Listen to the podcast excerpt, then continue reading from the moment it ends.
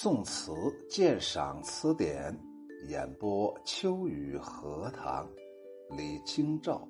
双调忆王孙，赏荷。双调忆王孙，赏荷。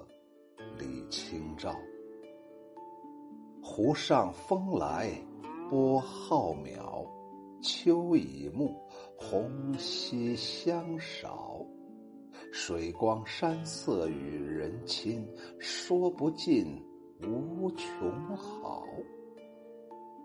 莲子已成荷叶老，青露洗，频花听草。绵沙鸥鹭不回头，似也恨人归早。双调忆王孙呢，是一个词牌名。忆王孙呢，原来是单调三十一个字，然后呢扩充为双调。这首词的词牌呀，也可以叫愿王孙。浩渺啊，形容湖面那是空阔无边的。秋已末，秋已暮啊，指的是，呃，到了晚秋时节了。红和香指的是颜色和气味，在这里面都指代的花，什么花呢？荷花。频呢，指的是田字草，多年生的潜水的草本的蕨类植物。汀啊，指的是水边的平地。棉沙鸥鹭指的是眠伏在沙滩上的水鸟。翻译出来就是，微风轻拂着湖水，更觉得波光浩渺。正是深秋的时候，红花叶凋，芳香淡薄。水光山色与人亲近，唉，我也说不清这无比的美好。莲子已经成熟，莲叶也已经衰老。清晨的露水洗涤着水中的萍花，汀上的水草，眠伏沙滩的水鸟也不回头，好像在怨恨人们归去的太早了。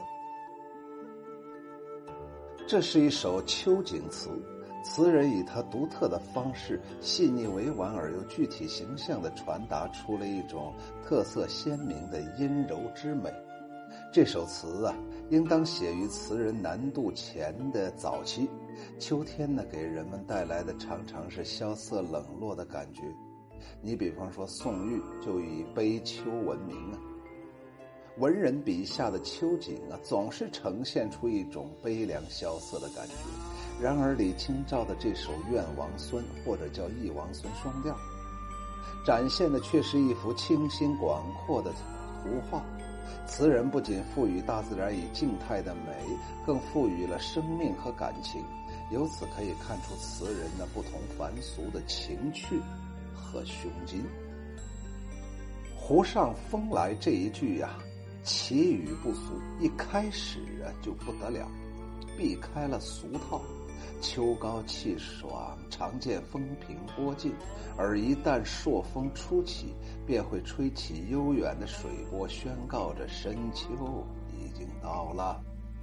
所以说秋已暮，而一句红稀香少，更通过自然界色彩和气味的变化，进一步。点燃了深秋的景观，大自然呢总是宜人的，深秋季节却别有滋味。在这里呀，作者不说人们如何的喜爱山水，倒说水光山色与人亲，将大自然人情化、感情化了。正是这与人亲，方换得人和景也相近，也相亲。也才能真的领略到大自然的水光山色当中的景物之美。所以呀，作者所说的“说不尽无穷好，言之有根”，就是人家说的是有根儿的，有现实的基础的，是从心田深处发出的那种真诚的赞颂之语。下一片呢，虽然仍然是对秋天景色的继续描绘，但却不是简单的重复。莲子儿已经有了，莲叶已经衰老了，哎，露洗的平草都标志着深秋的时令。人所共见，却容易忽略。一经作者的点染，便觉得秋意袭人，而沙滩上钩头缩颈的那个睡眠的鸥鹭等等水鸟，对于早早归去的人们头也不回，似乎啊以此表示了对他们的不满。这这些人咋都这么无情呢？这里呀。欧陆也人格化了，与上一片的山水的感情化似乎是同样的手法，但却一反上一片的山水与人亲，而为欧陆对人恨。这一亲一恨之间，就带给读者以清新多样的感觉，而且通过人们郊外的不能久留，更深一层的透露出深秋的到来。这首词啊，造景清新别致，描写细密传神，巧妙的运用了拟人化的手法，写出了物我交融的深秋美意，真是耐人寻味。这首词啊，写的是早晨呢，呃，出去溜达的时候的场景，和他的非常有名的《如梦令》酒兴是前后相接的。前一次啊是写荷花开放的时候，这一次是写莲子已成，两次时间呢相隔的时间也不是很长。虽然这一首从字面上不能确定创作的时间，但从追忆西亭之游的情形来看，应当是词人结婚之后到二十三四岁居住在汴京时候所写。刚才说了个大家非常熟悉的《如梦令·秋兴》啊，《酒兴》。到底是哪一首呢？你听我读给大家听。《如梦令·酒兴》，李清照。常记溪亭日暮，沉醉不知归路。兴尽晚回舟，误入藕花深处，争渡，争渡，惊起一滩鸥鹭。还记得那次在溪边亭中游玩，日色已暮。沉迷在优美的景色当中，忘记了回家的路。尽兴以后啊，大家乘着夜色，赶快的调转船头，却不料走错了小路，走错了路啊！小船呢，滑进了藕花深处。哎呀，这可怎么得了啊！哎呀，刘姐呀，王姐呀，咱们怎么出去呀？叽叽喳喳的声音呢，惊叫啊！哎呀！于是呢，划船声啊，惊起了一滩鸥鹭啊，在那儿鸣叫。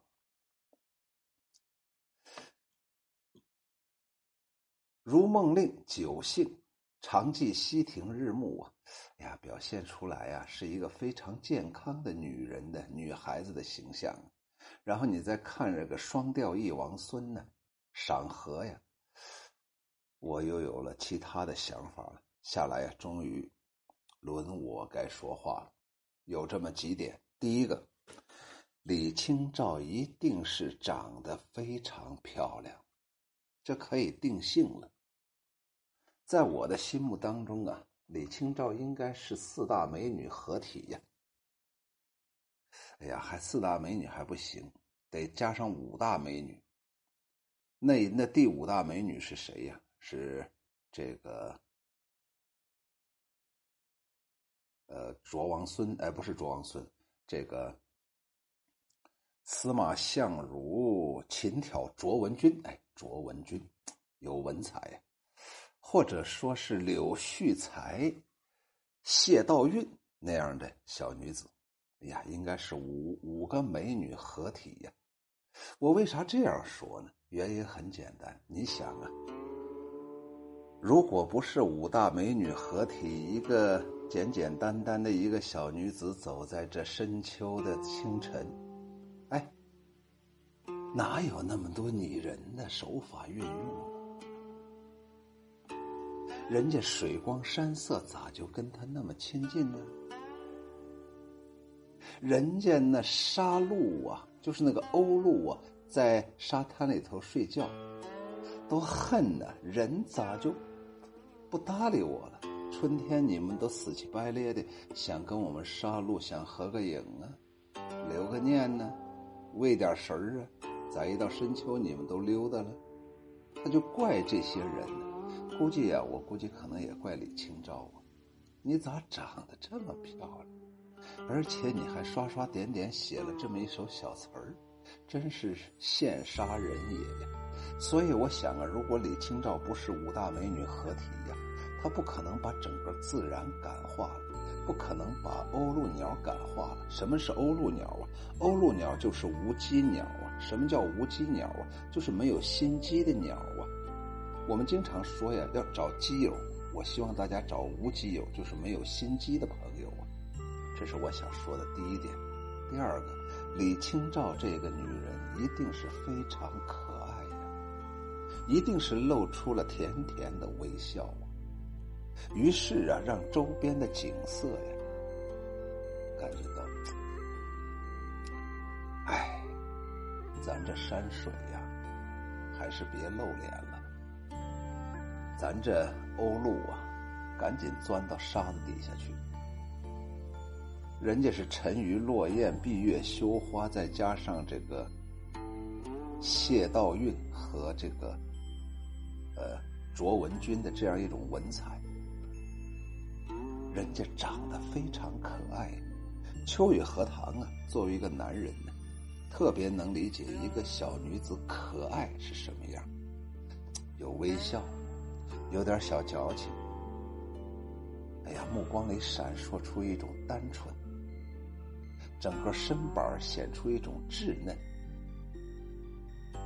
完全可以用自己那样一种温柔啊，感化所有的一切。比方说，几个莽汉呢，正在这个擂台上啊打拳击呢，打的是血肉模糊，李清照一来呀。整个场面鸦雀无声，李清照就光笑那一下，所有的那种特别硬朗的，甚至特别坚强的，甚至是杀人如麻的那些男人，瞬间呢就崩溃了。这就是女人的魅力。哎呀，我咋讲的这个好像是这李把李清照讲成这个好像是太妹了。讲成参加了什么什么某种组织的这么个人了。第三个，我想说呀，李清照的文笔呀，真是了得呀！不单纯是他把这个晚春没有写出常人的伤感那样一种状态，最主要的是，他选取了一种特别好的一些物象，比方说风来。波浩渺，虹吸香少，这是一个转折。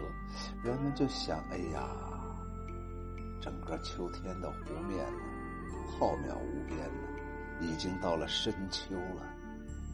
这时候红叶稀呀，落花啊，到处都是，拿鼻子一闻呢，都没香味儿啊。这哪是春天可比的场景？哎，这话好像说的不对，就是这哪是，这哪敢跟春天相比呀？可是突然一转，水光山色与人亲，说不尽无穷好。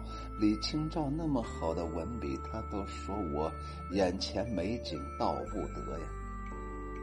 莲子已成荷叶老，这又是一个转折，又是一个突兀。也就是又是往下一跌，情感往下一栽，好像觉着又开始写悲伤的东西了。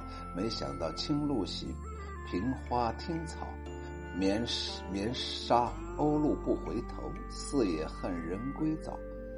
突然呢，给我们拿出了一个特别灵性的雪白的羽毛的鸥鹭鸟，在那块叽叽喳喳，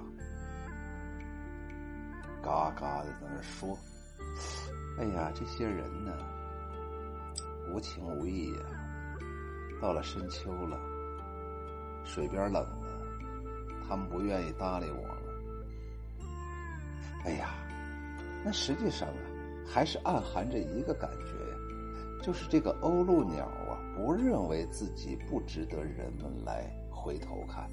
鸥鹭鸟觉着这个秋天也非常美好，即便是到了深秋，鸥鹭鸟和李清照在这一瞬间达成了对深秋共同的一种赞美的这样一种认识。所以我觉着呀，以上这三点呢，我咋总结的这么好呢？